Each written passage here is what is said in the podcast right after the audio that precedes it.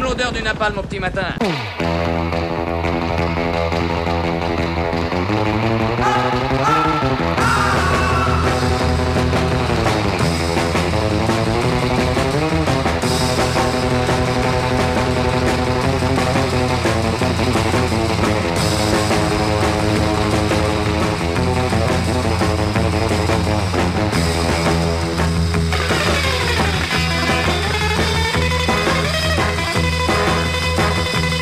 Depuis l'affaire Weinstein, même si cela avait commencé bien avant, pas un jour ne se passe sans que des commandos hystériques ne s'en prennent à telle ou telle institution, publication, personnalité ou œuvre, et ce, quelle que soit sa notoriété. Plus personne n'est désormais épargné par ces petites commissaires du peuple ultra connectées, ultra réactives, dont l'objectif n'est plus l'anathème ou la dénonciation, mais l'éradication physique pure et simple. Ces gardes rouges de la pierre des révolutions, celles du genre, sont pratiquement sans ennemis.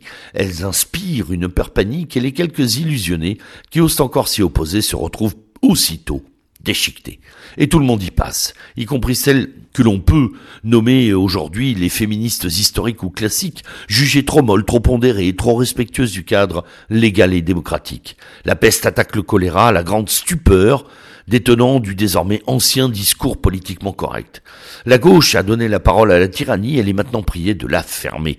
Car au sein de cette nouvelle nébuleuse, l'autre n'est plus dénoncé, stigmatisé comme adversaire de classe, comme l'ordonne la tradition stalinienne, mais anthropologiquement nié, animalisé, puis rituellement et méthodologiquement sacrifié.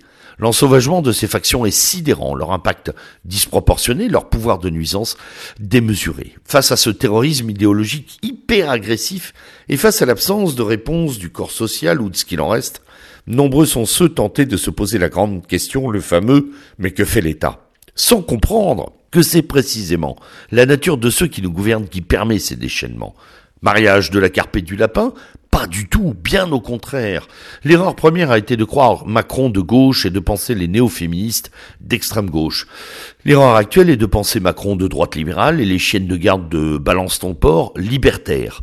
L'erreur centrale est en fait de classer le libéralisme à droite et la contestation de genre à gauche, alors que les deux procèdent de la même essence libertarienne, post-politique et totalitaire. Car, contrairement à Rachida Dati sous Sarkozy ou Myriam El Khomri sous Hollande, Madeleine Schiappa n'est ni un alibi, ni un faire-valoir décoratif.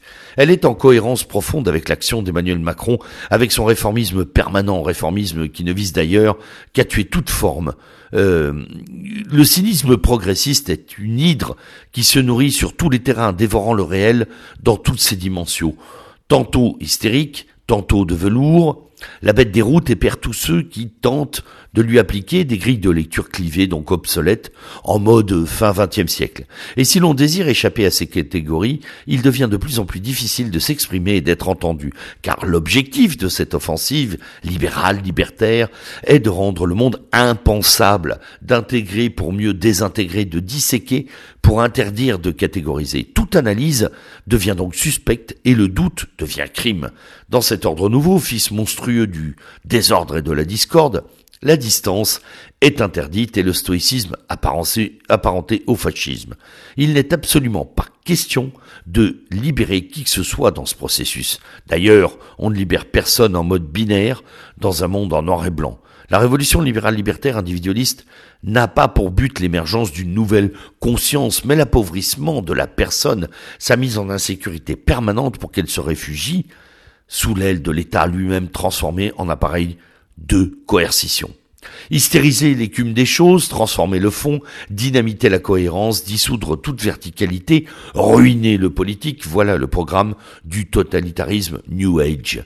Contre cela, il va falloir bien plus que de l'opposition et des lamentations gauchistes ou réactionnaires. Il va falloir de la stratégie, des idées et des principes. Oui, il va falloir faire preuve d'une sacrée dose d'intelligence. Bonne semaine.